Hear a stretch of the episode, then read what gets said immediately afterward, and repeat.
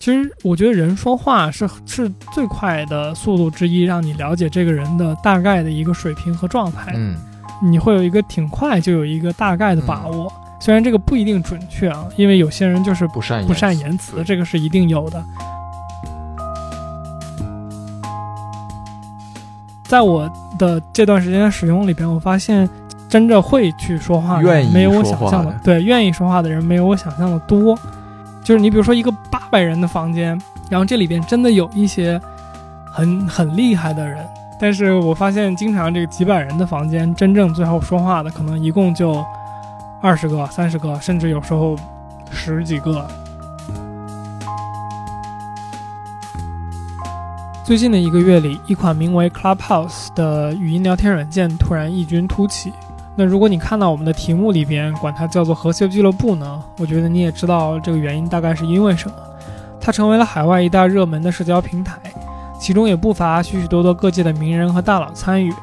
我们没有免俗的被裹挟进了这一场像是狂欢一样的现象中，各自呢也有一些有趣的使用经历和体验，也不乏直接对话了一些我们所尊敬和仰慕的人。本期内容，我们就来一起分享一下我们在 Clubhouse 上的所见和收获，以及我们对这种社交方式乃至于如何从中获取价值的一些思考。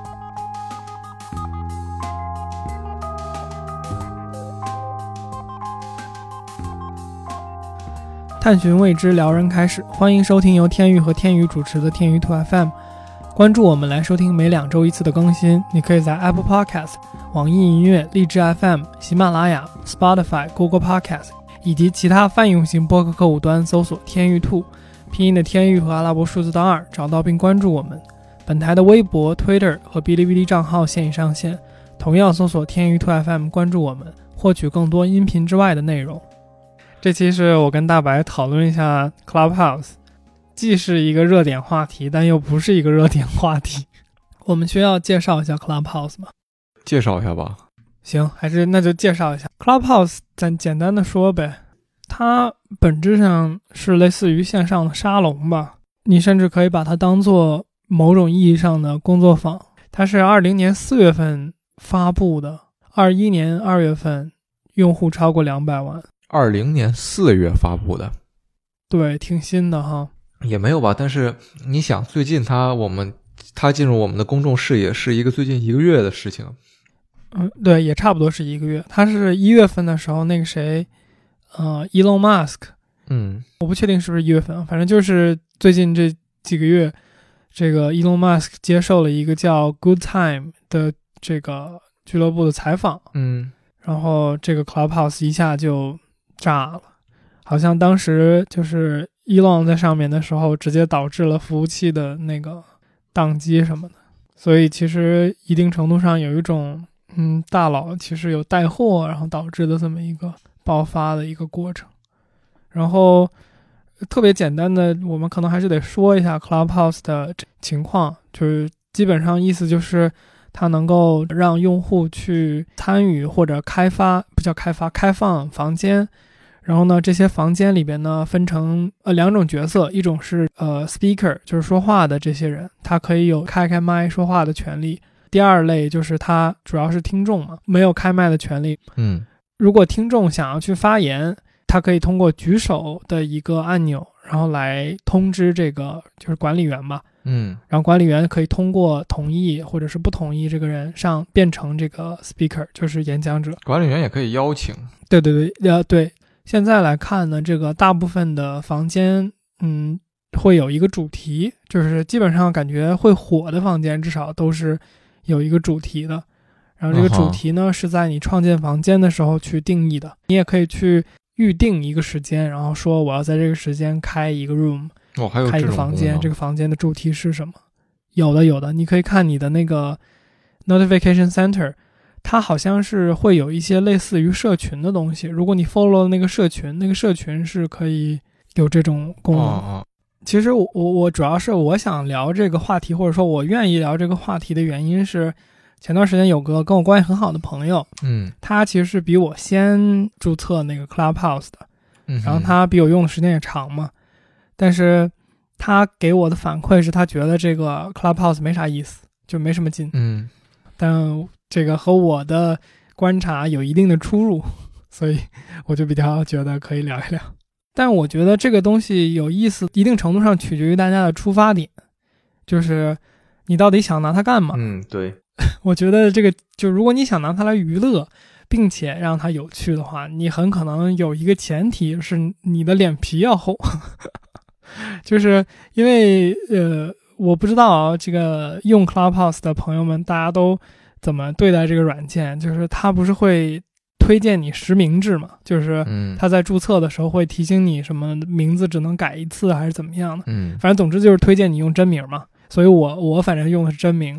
然后并且基本上一开始这个关注我的都是我的朋友居多嘛，嗯，那这种情况下，基本上你又是真名，你朋友关注你，那你在什么房间，它推送的机制就是这个嘛，就是。如果你的朋友在某个房间，那你就能看到你的朋友在这个房间，然后这个房间就会到你的主页上，基本上是这么个逻辑嘛。嗯，所以就是如果你进了这种就是你懂的比较暴力、比较黄色的房间，which 就是我感觉 Clubhouse 上面娱乐比较多的这种房间，那它就会就那你的脸皮确实就要厚，或者说你本身的人设就就是这种状态才比较合适，要不然的话，我感觉并不太能拿它来娱乐。嗯，可能我们最开始就不是一个纯娱乐的心态吧。说实话，Clubhouse 这种就是聊天儿，和尤其是和完全不认识的人，天南海北的这种聊天儿，可能在我的认知里面更接近于一种，就是它名字也体现了嘛，Clubhouse 更多是一种就是在 club 里面可能喝酒聊天那种文化吧。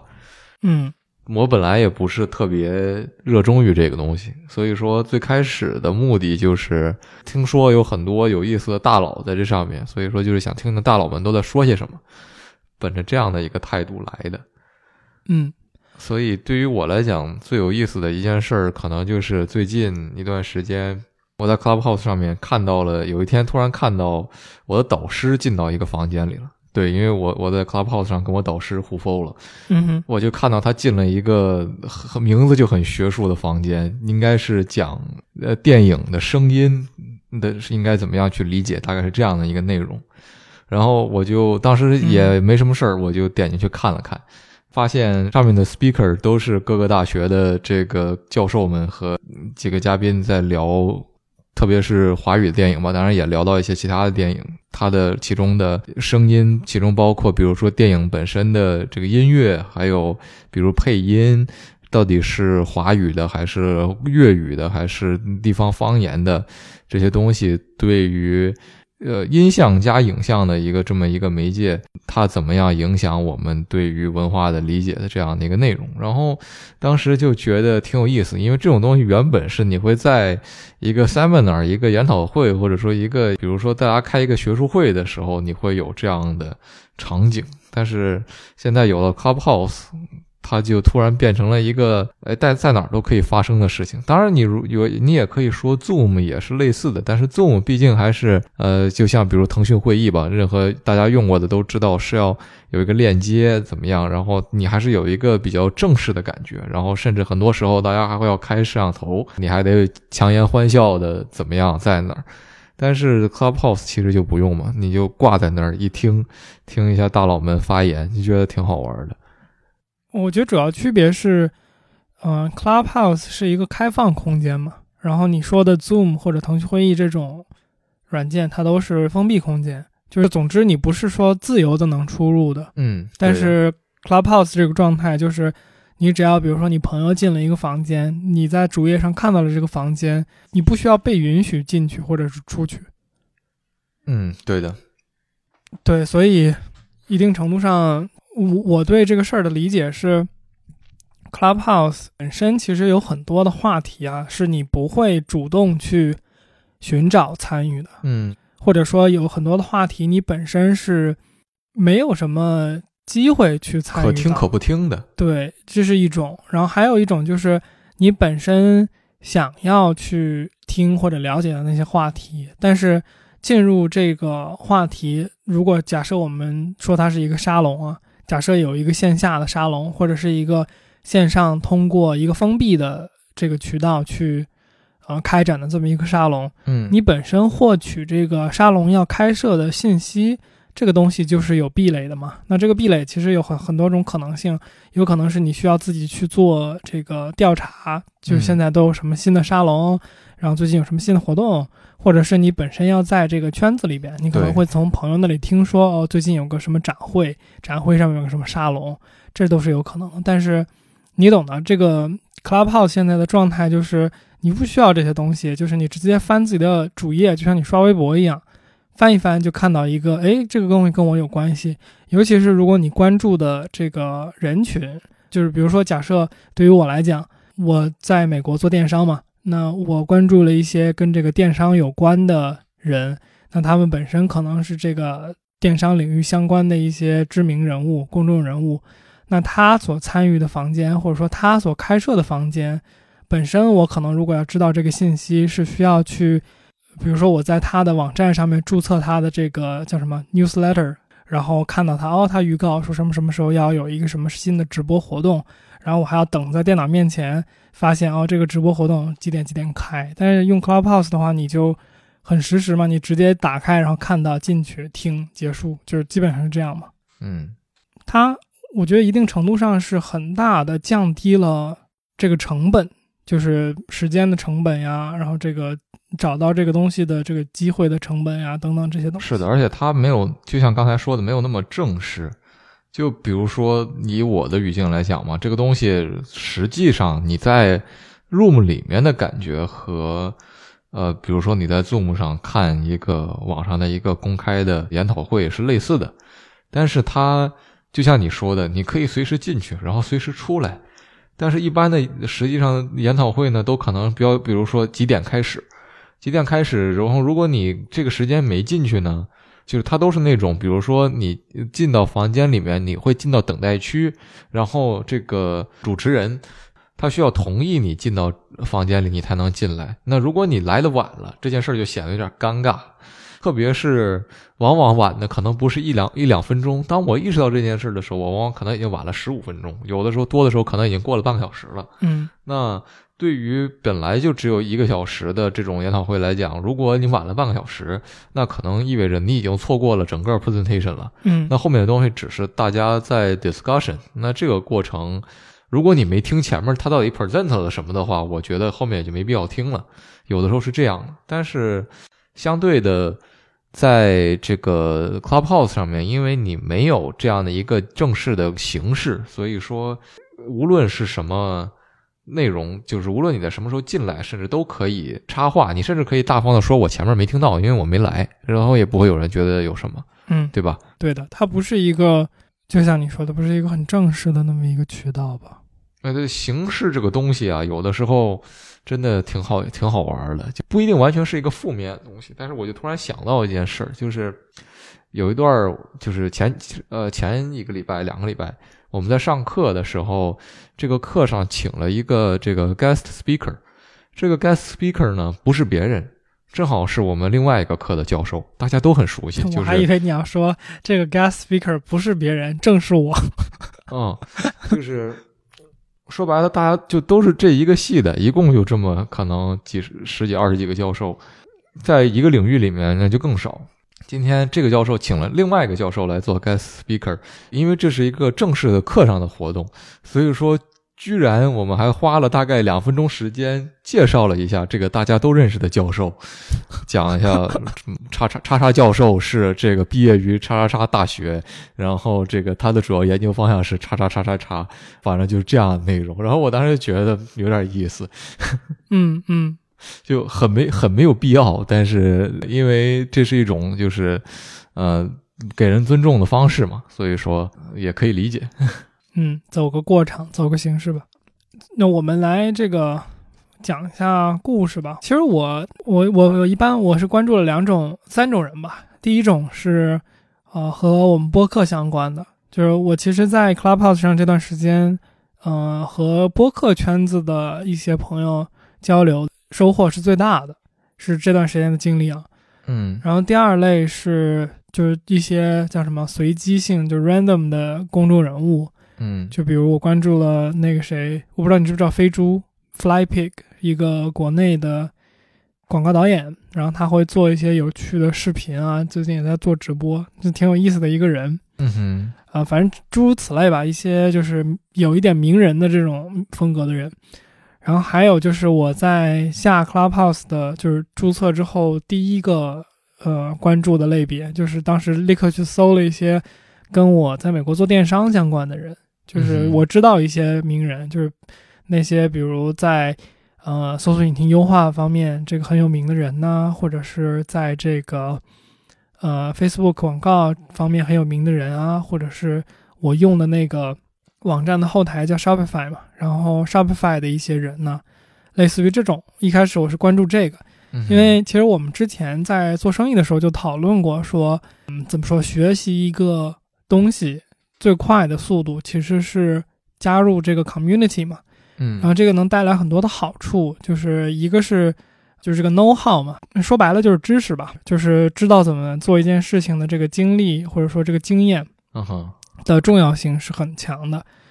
呃，我们一直其实就没有一个特别好的 community 在在里边。就是这个东西是，嗯，老王就是我的合伙人，他原来做鞋嘛，他做鞋的时候就有很好的社区，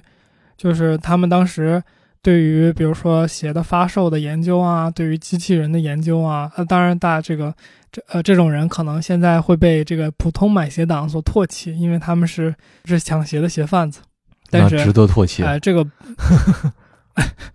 这这不是重点。哎，我觉得这事儿吧，反正就像黄牛一样嘛，呃，一定会存在的，因为有稀缺性。这个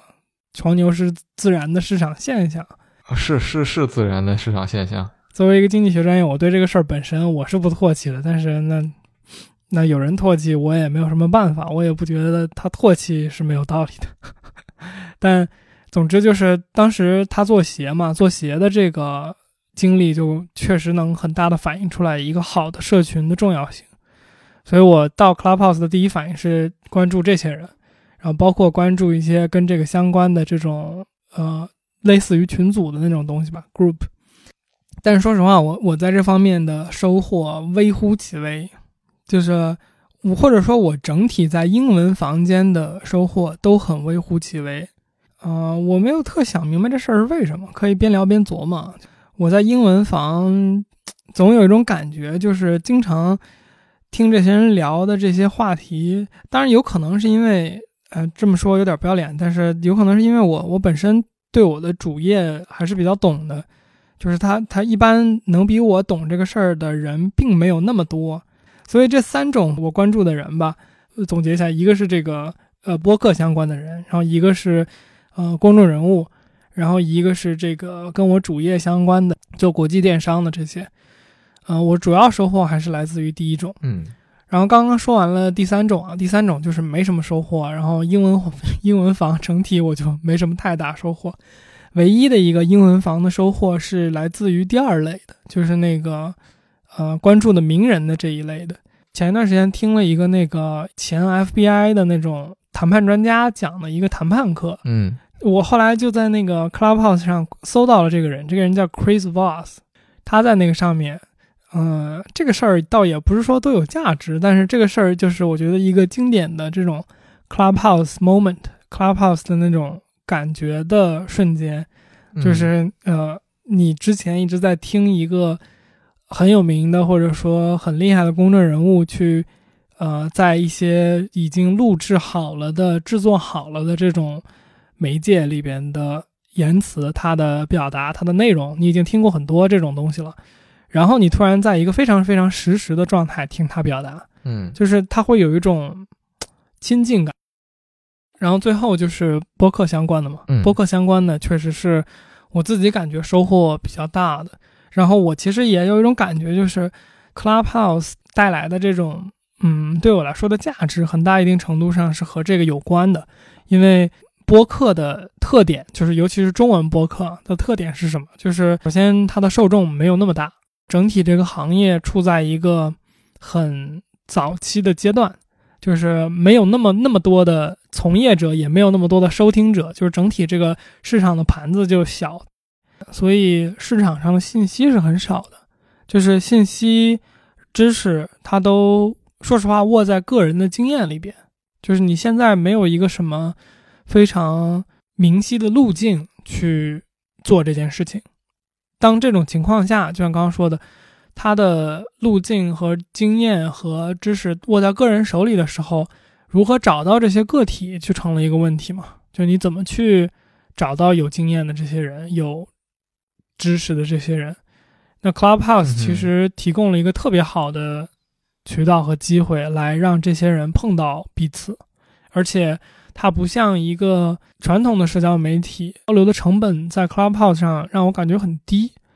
而且说实话，就是这里边还有就关于成本有一个点，就是其实我觉得人说话是是最快的速度之一，让你了解这个人的大概的一个水平和状态。嗯，就你让他说个两三句话，基本上你听下来就是哦。这个人的逻辑能力，然后思维感觉，就是你会有一个挺快就有一个大概的把握。虽然这个不一定准确啊，因为有些人就是不善不善言辞，这个是一定有的。嗯，在这个前提下，我觉得大家就比较能快速的和能交流起来的人去形成这种真正的认识的朋友的关系。那这种怎么说方式，之前确实是不太存在的。如果在 Clubhouse 上面，你只是去听，你肯定也能收获很多的东西。但是对于我就个人，比如说我在做播客这件事情，然后这个时候我去 Clubhouse 上面，其实说说实话，我我是带着问题去的。就是你比如说我和一些做得好的人去聊的时候，我我本身是有问题的，我有现成的问题。那这个时候我与其去等其他人聊到这个问题，那不如我自己把这个问题问出来，然后大家一起讨论嘛。所以就是说，你敢不敢说话这个事儿本身，在我的观察里边，其实是一个挺大的划分你使用 Clubhouse 的感受的一个东西吧。在我的这段时间使用里边，我发现真正会去说话的人没有我想象的，对，愿意说话的人没有我想象的多。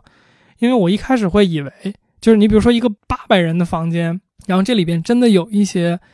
很很厉害的人，就是你比如说我们假设中文播客。呃，前二十强，对吧？那假设这个跟这个播客有关的这个房间里边，前四强或者说前二十强里边至少有四个都在这个房间里边。那我我认为就是说，如果你对播客有兴趣，你或多或少都知道、听过或者是了解他们。然后，如果你是做播客，或者说你本身是一个这个参与者的话，就在我的想象里边，这这是一个一定要说话的场景，一定要聊一聊，一定要问一问。但是我发现，经常这个几百人的房间，真正最后说话的可能一共就二十个、三十个，甚至有时候十几个，就是还挺常见的，是这么一个。不说别人了，我觉得我都没有那么强的，一定要在一个 room 里说话的这种热情。就我后来是习惯了，就是我就这东西，我习惯了之后，变成了一种，你可以管它叫热情，或者你可以管它叫喜欢，或者说愿意。对我懂那种感觉。对，但是一开始我也是逼自己的，就是我一开始是挺逼自己的，就包括那天，你懂的，你第一次到这个比较 open 的房间里面发言那天，不是我一直在敲打你吗？我就觉得这个东西必须得说，留印象这个事儿本身我觉得特别重要，然后其次就是这个你不练或者说你。不习惯这个东西，就永远不能吃到这个是的，是的平台和这个媒介的好处。我我自己也是这么认知的，所以经常是在别人在会上发表的时候，我就是死活想出一个问题来，然后问他一嘴。这个一定程度上就也就练自己的思考嘛。虽然感觉我确实还是不是很擅长这个东西，反应的速度没有那么快。嗯。我觉得是见仁见智了。我我自己可能也代表一类人吧。我听到你说什么的时候，我可能并不会马上想出我该怎么回应你。就是我可能是听完了之后，我得反应个一两分钟，我琢磨一下你到底说了些什么东西，才会能想到一些回应。这个可能就是脑子转的没那么快吧。但总之吧，播客这个事情，呃，收个尾的话，就是我觉得，呃，这个事儿其实你本身知道。那确实也是，这个就是单纯跟听众朋友们交代一下情况，就是我们和一些确实是挺厉害的主播朋友们进行了一些交流。其实主要是我们我提问和大白提，主要是主要是你进行了一些交流，我其实就参与了，我主要就好像参与了一次还是两次。嗯，就主要也是提问吧。呃我其实说实话，我很不避讳的说啊，我我非常的在意这个播客的增长，就是多少人听这个事儿，嗯就是很在意。但是并不是因为说，并不单纯的是因为说，我觉得说有人听才是好节目啊，或者说有人听才怎么怎么样或者什么的，而是我真心的觉得说，如果你要做一件事情，你要做播客这件事情，一共其实呃比较粗略的去看，它就那么几个指标嘛，就是内容的好坏，对吧？听众的量，然后比如说听众的互动的比例，但我没有完全说全，但是你能够其实掰着手指头数出来就那些东西。那我现在想把这件事情做好嘛？我同意。那你说我我我我不在意流量吗？我当然他妈在意流量了。我我也是这个观点，对就是你怎么衡量做好，对吧？对，就前先不说你节目质量怎么样，一个假设节目质量同样的东西，有人看就是比没人看好，不是吗？是的，对吧？但是当然了，当然了，大家都说现在是一个流量的时代，就是是献媚这个事情本身是不对。就如果你屈尊于流量这个事情，或许是呃问题更大的。但是在你能够知道你想要做什么的情况下，当然这个事儿本身也是很难的，我们实际上也在摸索。就是在你觉得你的内容对得起自己的情况下，那当然还是越多的人看越好，不是吗？是啊，这一这是一方面，嗯其实另一方面是，很多时候流量不只是一个内容问题啊，就是流量的来源或者说流量产生的机制和方式，内容一定占到其中很大的一个比例，这个是无可厚非的。但是很还有很很重要的一些环节，我随便举一些例子，你比如说，假设你是做视频的，你如何去选择你的这个 tag，就你怎么选择你相关的那些，就是应该叫话题标签吧，对吧？嗯，标签儿，呃对，然后你比如说你什么时间点去发布视频，然后你的封面如何去制作，我们来说的话就是一个标题如何去起，然后以及在什么样的平台有什么样的这个不同的对它的调整，就是你比如说在呃，我随便举个例子，比如说一篇能在小红书火的文文字，就在知乎很可能不能火，对吧？就是嗯这这个东西很大程度上已经嗯甚至是无关内容了，就是它是一个很很运营的问题，所以其实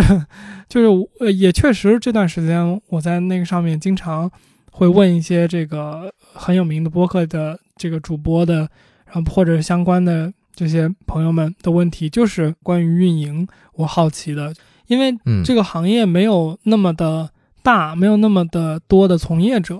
所以其实呃你是没有办法从一个就是又回到刚才那个话题了，车轱辘话了，就是就是它没有路径嘛。那我我还是要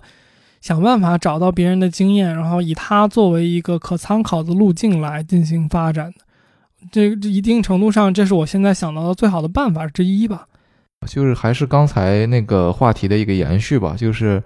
你说的，比如说怎么起个标题，怎么起个封面，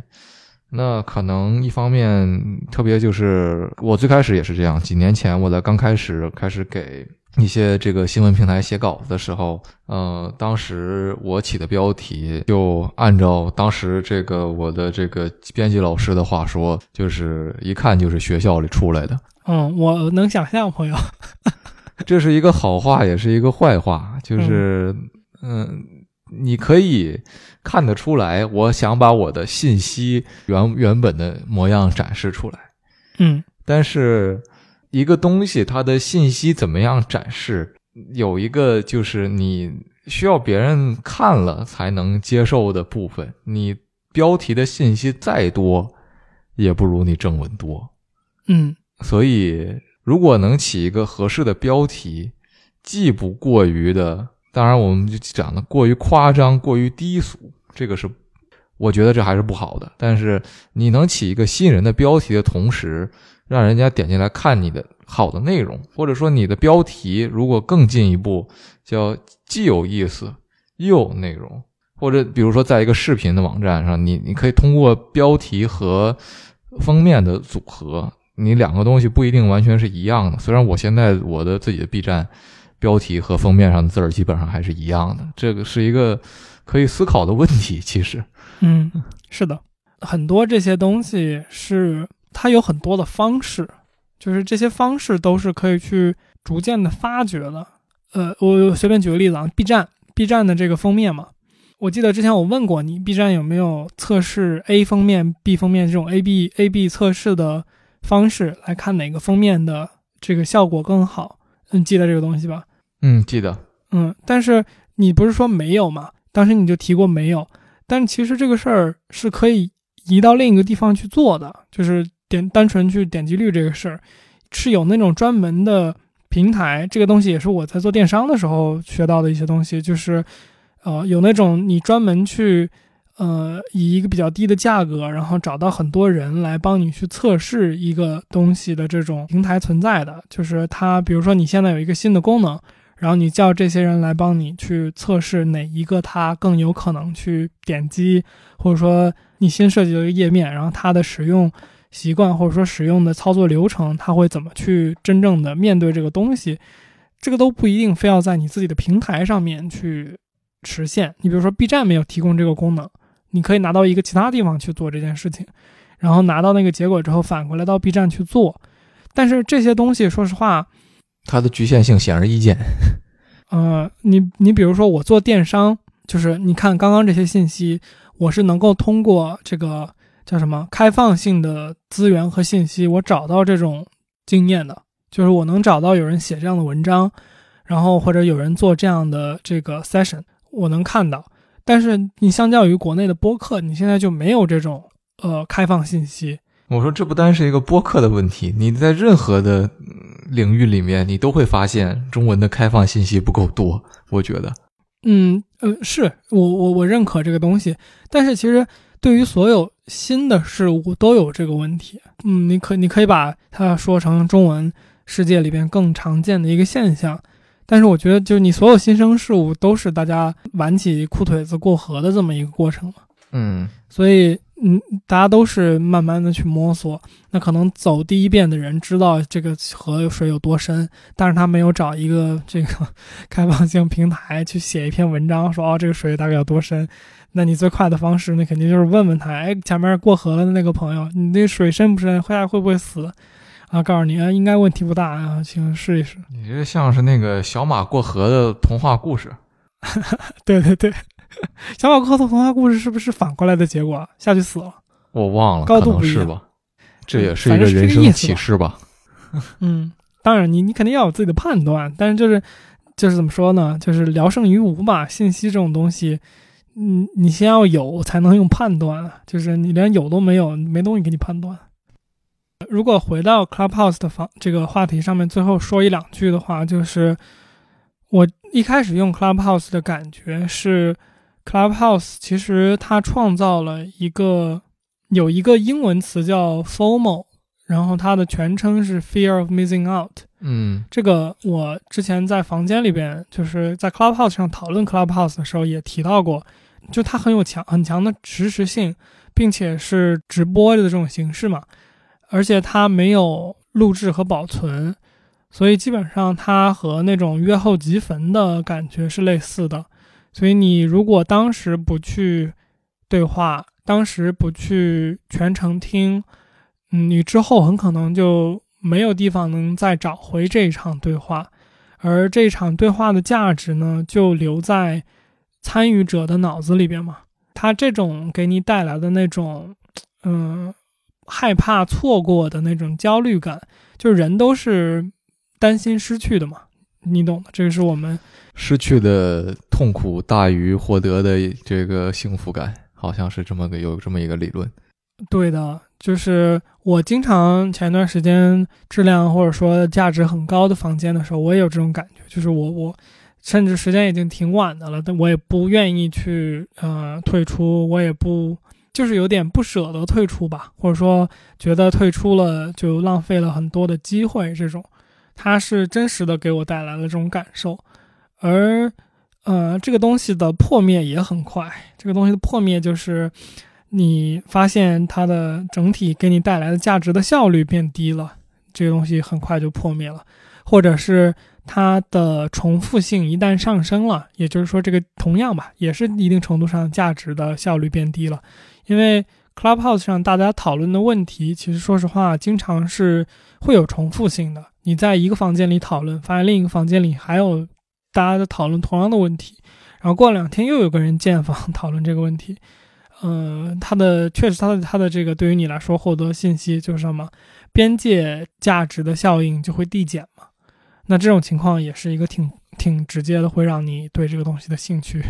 和这个粘性消失的一个一个场景吧。嗯，基本上是我最近这段时间用 Clubhouse 的一个感觉。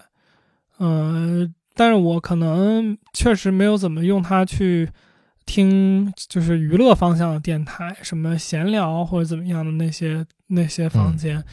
所以我们肯定讲的内容也不全面。对，肯定不全面。我们俩都没闲聊过，这个 对，都是带着问题、带着目的去，都很功利。哎，对了，哎，对了，非常功利。但就是我如果说我们要给一条这个 Clubhouse 使用的建议的话，你会说什么呀？我会说。呆子，快开麦！我觉得这就是就是先把麦打开，先举手，先上去再说。